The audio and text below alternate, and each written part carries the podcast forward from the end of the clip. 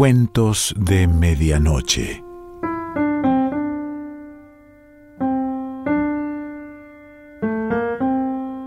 El cuento de hoy se titula La amante del demonio y pertenece a Elizabeth Bowen.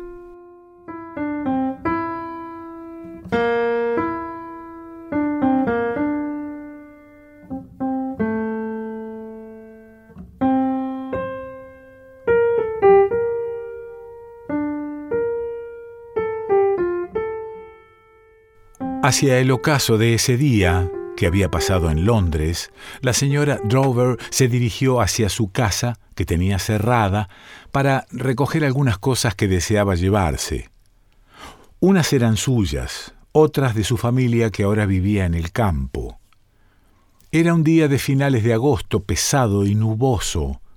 En aquel momento los árboles del paseo relucían iluminados por un amarillento sol de atardecer húmedo. Por entre las nubes bajas, cargadas de tormenta, asomaban retazos de chimeneas y parapetos. En su calle familiar reinaba una atmósfera irreal. Un gato jugueteaba por aquellos lugares, pero ninguna mirada humana observaba el regreso de la señora Drover. Colocándose algunos paquetes bajo el brazo, introdujo con lentitud la llave en una cerradura poco dispuesta a recibirla y tras darle una vuelta empujó la puerta con un golpe de rodilla. Un hálito muerto salió a su encuentro, mientras la mujer penetraba en el interior. La ventana de la escalera estaba cerrada, por lo que el vestíbulo se hallaba a oscuras, pero una puerta permanecía entreabierta. La señora Drover la cruzó, entró y abrió la ventana. Era una mujer prosaica, pero entonces al mirar a su alrededor, quedó más perpleja de lo que estimaba ser capaz tras las huellas de su larga experiencia de la vida, viendo la mancha amarillenta sobre la repisa de mármol de la chimenea, el anillo olvidado dentro de un vaso encima del escritorio, la rasgadura en el papel que cubría la pared donde siempre golpeaba el pomo cada vez que la puerta se abría bruscamente, el piano, trasladado a un depósito, dejó unas señales parecidas a arañazos sobre el parquet. Aunque no había mucho polvo, cada objeto estaba cubierto por una ligera película, y como la única ventilación procedía de la chimenea, el salón entero había adquirido un olor peculiar, la señora Drover dejó sus paquetes encima del escritorio y salió de la habitación para dirigirse al piso alto. Los objetos que había ido a buscar se guardaban en un arcón del dormitorio. Estaba ansiosa por ver en qué estado se encontraba la casa, pues el portero que la cuidaba, junto con otras de la vecindad, estaba de vacaciones y sabía que ella no iba a volver. Aún en el mejor de los casos, no vigilaría mucho, y la mujer no estaba muy segura de fiarse de él. Había algunas resquebrajaduras en las paredes producidas por el último bombardeo, y deseaba echarles un vistazo, aunque no pudiera hacer nada. Un rayo de luz se filtraba por una rendija y cruzaba el vestíbulo. Se detuvo sorprendida ante la mesa del vestíbulo había una carta para ella. Pensó primero que el vigilante había regresado, pero aún así, ¿a quién se le ocurriría echar una carta en el buzón viendo que la casa estaba cerrada? No era una circular, ni una factura, y en la oficina de correos no enviaban al campo las cartas que se recibían destinadas a ella. El vigilante aun cuando no estuviera o estuviera de regreso, no podía saber que ella vendría a Londres aquel día. Su visita tenía el propósito de la sorpresa, por lo que su negligencia en lo referente a aquella carta, abandonada allí, en medio del polvo, la anonadaba. Sorprendida tomó la carta, que no tenía sello. tal vez no era importante. O, o si no, tomó la carta y subió rápidamente escaleras arriba sin echarle siquiera una mirada hasta que llegó a la que había sido su habitación, donde encendió la luz. Daba a los jardines, donde el sol se había ocultado. Las nubes se arremolinaban alrededor de los árboles y el césped, sumidos casi en la oscuridad. Su aversión a mirar otra vez la carta nacía del hecho de que la atemorizaba el que alguien desdeñara sus costumbres. No obstante, en la tensión que precede a la lluvia, la leyó. Contenía unas pocas líneas. Querida Kathleen, no habrás olvidado que hoy es nuestro aniversario y el día que acordamos. Los años han pasado lenta, rápidamente, en vista de que nada ha cambiado, tengo confianza en que habrás mantenido tu promesa. Me apenó el hecho de que dejaras Londres, pero me satisfacía saber que estarás de vuelta a tiempo. Debes esperarme, por tanto, a la hora convenida. Hasta entonces, K. La señora Drover miró la fecha. Era de aquel día. Dejó la carta sobre la cama y luego la volvió a levantar para leerla nuevamente. Sus labios, bajo las huellas del lápiz labial, empezaron a ponerse blancos. Se dio cuenta del cambio que experimentaba su propio rostro y acudió al espejo. Le pasó la mano para quitarle el polvo y se miró furtivamente. El espejo le devolvió la imagen de una mujer de cuarenta y cuatro años, de mirada sorprendida, bajo el borde del sombrero caído hacia adelante. No se había empolvado desde que salió de la tienda donde tomó sola el té.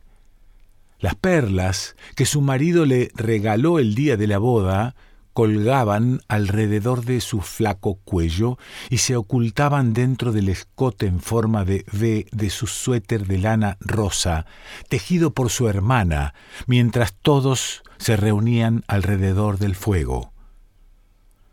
La opresión normal de la señora Drover era de impaciencia controlada, pero de asentimiento. Desde el nacimiento del tercero de sus hijos, atacada por una enfermedad grave, tenía un tic muscular intermitente en la comisura izquierda de la boca, pero a pesar de ello podía sostener una expresión que era a la vez enérgica y tranquila. Volviéndose de espaldas a su propia imagen, de un modo tan precipitado como el empleado para buscarla, se dirigió al arcón donde se hallaban sus cosas. Abrió la cerradura, levantó la tapa y se puso de rodillas para revolverlo. Cuando empezó a descargar el aguacero, no pudo contener una fugaz mirada por encima de su hombro hacia la cama donde estaba la carta.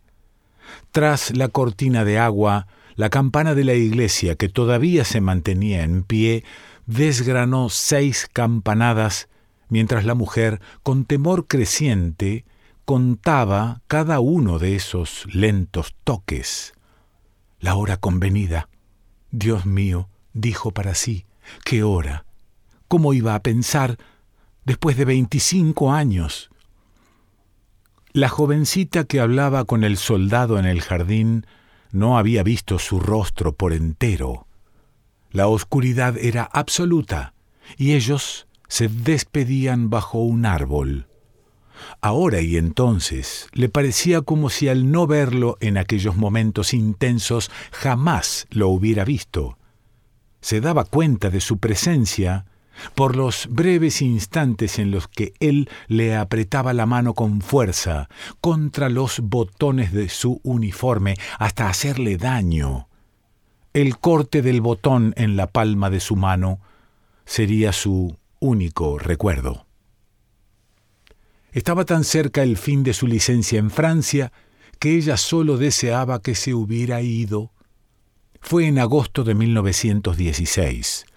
Kathleen se apartó un poco y miró intimidada a los ojos del soldado, creyendo ver resplandores espectrales en sus ojos. Volviéndose y mirando por encima del césped, vio a través de las ramas de los árboles la ventana del salón iluminada. Contuvo el aliento al pensar que podría volver corriendo a los brazos cariñosos de su madre y su hermana y llorar. ¿Qué será de mí? ¿Qué será de mí? Se ha marchado. Dándose cuenta de que contenía el aliento, el soldado le dijo, ¿Tienes frío? Te marchas tan lejos, no tan lejos como crees. No te comprendo. No tienes que hacerlo, dijo. Ya comprenderás cuando sea el momento. Acuérdate de lo que convinimos. Pero aquello fueron suposiciones. Estaré contigo, insistió el soldado, más tarde o más temprano. No lo olvides. Lo único que tienes que hacer es esperar. Solo un minuto más y sería libre de correr por el prado silencioso. Mirando a través de la ventana a su madre y a su hermana, para las que era invisible, comprendió de repente que aquella extraña promesa la apartaba del resto de la especie humana. Ninguna otra cosa hubiera podido hacerla sentirse tan desamparada, tan perdida. No podía haber empeñado un pacto más siniestro. Kathleen lo resistió muy bien cuando algunos meses más tarde dieron por muerto a su prometido. Su familia no solo la apoyó, sino que incluso fue capaz de alabar su valor sin límites. No podían lamentar la pérdida de alguien de quien tan poco sabían. Esperaban que, al cabo de uno o dos años, ella misma se consolaría. Si únicamente se hubiera tratado de consuelo, las cosas habrían marchado mucho mejor, pero no fue un simple disgusto, su pena era algo completamente anormal. No tuvo que rechazar a nuevos pretendientes porque éstos no aparecieron. Durante años no tuvo ningún atractivo para los hombres hasta que, al aproximarse a la treintena, sus reacciones se hicieron más naturales, hasta el punto de tranquilizar la ansiedad de su familia. Empezó a sobreponerse y a los treinta y dos años se sintió gratamente aliviada al verse cortejada por William Drover. Se casó con él y ambos se establecieron en una parte tranquila de Kensington. En aquella casa pasaron los años, nacieron sus hijos y vivieron hasta llegar los bombardeos de la siguiente guerra. Sus movimientos como esposa de Drover eran limitados y desechó la idea de que alguien la estaba espiando. Tal como estaban las cosas, vivo o muerto, el autor de la carta solo pretendía amenazarla. Cansada de permanecer de rodillas y con la espalda expuesta a la habitación vacía, la señora Drover se apartó del arcón para sentarse en una silla cuyo respaldo estaba firmemente apoyado en la pared. La placidez de su antigua habitación, la atmósfera tranquilizadora de su hogar de casada en Londres, todo se había evaporado. El encanto había sido roto por el autor de aquella carta. La casa vacía, señalaba aquella noche años y años de voces, costumbres, pasos. A través de las cerradas ventanas oía solamente el rumor de la lluvia sobre los tejados de los alrededores. Para tranquilizarse, se dijo que había sufrido una alucinación. Durante algunos segundos cerró los ojos pensando que la carta era una broma de su imaginación, pero al abrirlos, la carta seguía encima de la cama. Su mente no lograba desentrañar el sentido de la aparición sobrenatural de la carta. ¿Quién sabía en Londres que iba a ir a la casa precisamente hoy? El caso era, evidentemente, que alguien se había enterado, aun cuando el vigilante estuviera de vuelta. No tenía razón alguna para esperarla. Al contrario, se hubiera guardado la carta en el bolsillo para llevarla luego al correo. Por otra parte, no existía ninguna señal de que el vigilante hubiera vuelto. Y las cartas que se echan por debajo de las puertas de las casas y de las casas desiertas no vuelan solas hacia las mesas de los vestíbulos, no, no se quedan encima del polvo de las mesas vacías como si estuvieran seguras de que alguien las va a encontrar. Era precisa una mano humana para ello, y nadie, excepto el vigilante, poseía la llave. Tal vez era posible que ya no estuviese sola. Alguien debía estar esperándola al pie de las escaleras. Esperando. ¿Hasta cuándo? Hasta la hora convenida al menos no eran las seis la hora convenida, pues habían sonado ya. Se levantó de la silla y fue a cerrar la puerta. El problema era marcharse. ¿Volando? No, eso no. Tenía que tomar el tren. Como mujer cuya total responsabilidad constituía la clave de su vida familiar, no podía regresar al campo junto a su marido, sus hijos y su hermana sin los objetos que había ido a buscar hizo rápidamente algunos paquetes con las cosas que deseaba llevarse, pero todos ellos, junto con los de sus compras, abultaban mucho, lo que significaba que debería tomar un taxi. La idea del taxi le tranquilizó un poco y su respiración se hizo normal. Llamaré ahora un taxi. No tardará en llegar lo esperaré, oiré el ruido del motor y bajaré tranquilamente hasta el vestíbulo. Voy a llamar. Pero no. La línea telefónica está cortada. Tiró de un nudo que había atado mal. Volar. Jamás fue cariñoso conmigo en realidad. No lo recuerdo así. Mamá decía que no me consideraba.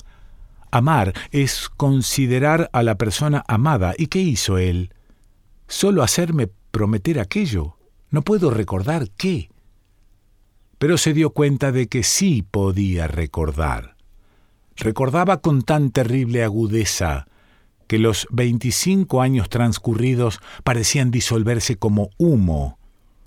Instintivamente miró la señal que quedó marcada en la palma de su mano no recordaba únicamente todo lo que dijo e hizo, sino la completa suspensión de su existencia durante aquella semana de agosto. No era yo misma, me decían todos entonces. Recordaba, pero en sus recuerdos había un espacio en blanco, como si sobre una fotografía hubiese caído una gota de ácido. Le resultaba imposible recordar el rostro de él. Donde quiera que esté esperándome, no lo reconoceré. ¿Y quién puede echar a correr frente a un rostro que no conoce? Tenía que tomar el taxi antes de que sonara cualquier hora. Iría calle abajo, hacia la plaza en la que desembocaba la calle principal, volvería a salvo con el taxi a su propia casa y le pediría al chofer que la acompañara a recoger los paquetes. La idea del chofer le hizo tomar una decisión audaz. Dejó abierta la puerta y desde el rellano de la escalera escuchó atentamente. No oyó nada, pero mientras estaba allí, una ligera corriente de aire atravesó el rellano y le acarició el rostro. Procedía de la planta baja. Allá abajo, alguien había abierto una puerta o una ventana, alguien que había elegido aquel instante para abandonar la casa. La lluvia cesó. El empedrado estaba reluciente cuando la señora Drover atravesó la puerta principal de su casa y salía a la calle desierta. Las casas vacías de enfrente seguían mirándola con sus ojos resquebrajados. Se apresuró, calle abajo, intentando no mirar hacia atrás, pero el silencio era tan intenso, un silencio profundo en el Londres herido por la guerra, que otros pasos en pos de los suyos serían claramente perceptibles. Al desembocar la calle en la plaza donde la gente seguía viviendo, empezó a tener conciencia de sí misma y reprimió su paso forzado. En el extremo de la plaza, dos autobuses se cruzaron impasibles. Mujeres, un viajante, ciclistas, un hombre empujando un carro, otra vez el fluir ordinario de la vida.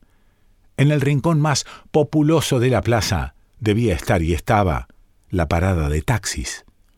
Aquella noche había solo un taxi, pero parecía esperarla. Sin mirar a su espalda, el chofer puso en marcha el motor mientras ella se disponía a abrir la portezuela. Cuando la señora Drover entró en el taxi, dieron las siete en algún reloj. El taxi se encaminó a la calle principal. Para dirigirse hacia su casa tenía que haber dado la vuelta. La mujer buscó apoyo en el respaldo del asiento y el taxi había dado la vuelta antes de que ella, sorprendida por aquel movimiento, se hubiera dado cuenta de que no había dicho a dónde iba. Se inclinó hacia adelante para golpear el panel de vidrio que separaba la cabeza del chofer de la suya propia. El chofer frenó hasta que detuvo casi el coche. Se volvió e hizo bajar el panel de separación. La sacudida hizo que la señora Drover cayera hacia adelante hasta casi tocar el cristal con el rostro.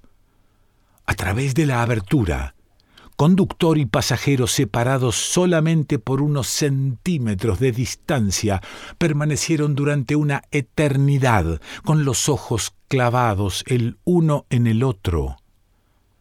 La boca de la señora Drover quedó abierta unos segundos antes de que pudiera articular el primer grito. Después, siguió gritando desesperadamente, golpeando el cristal con sus manos enguantadas, mientras el taxi, que aceleró su marcha sin contemplaciones, se internaba con ella por las desiertas calles.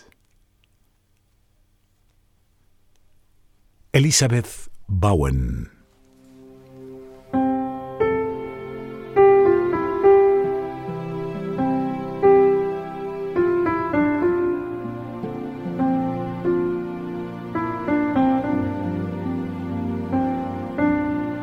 Cuentos de Medianoche.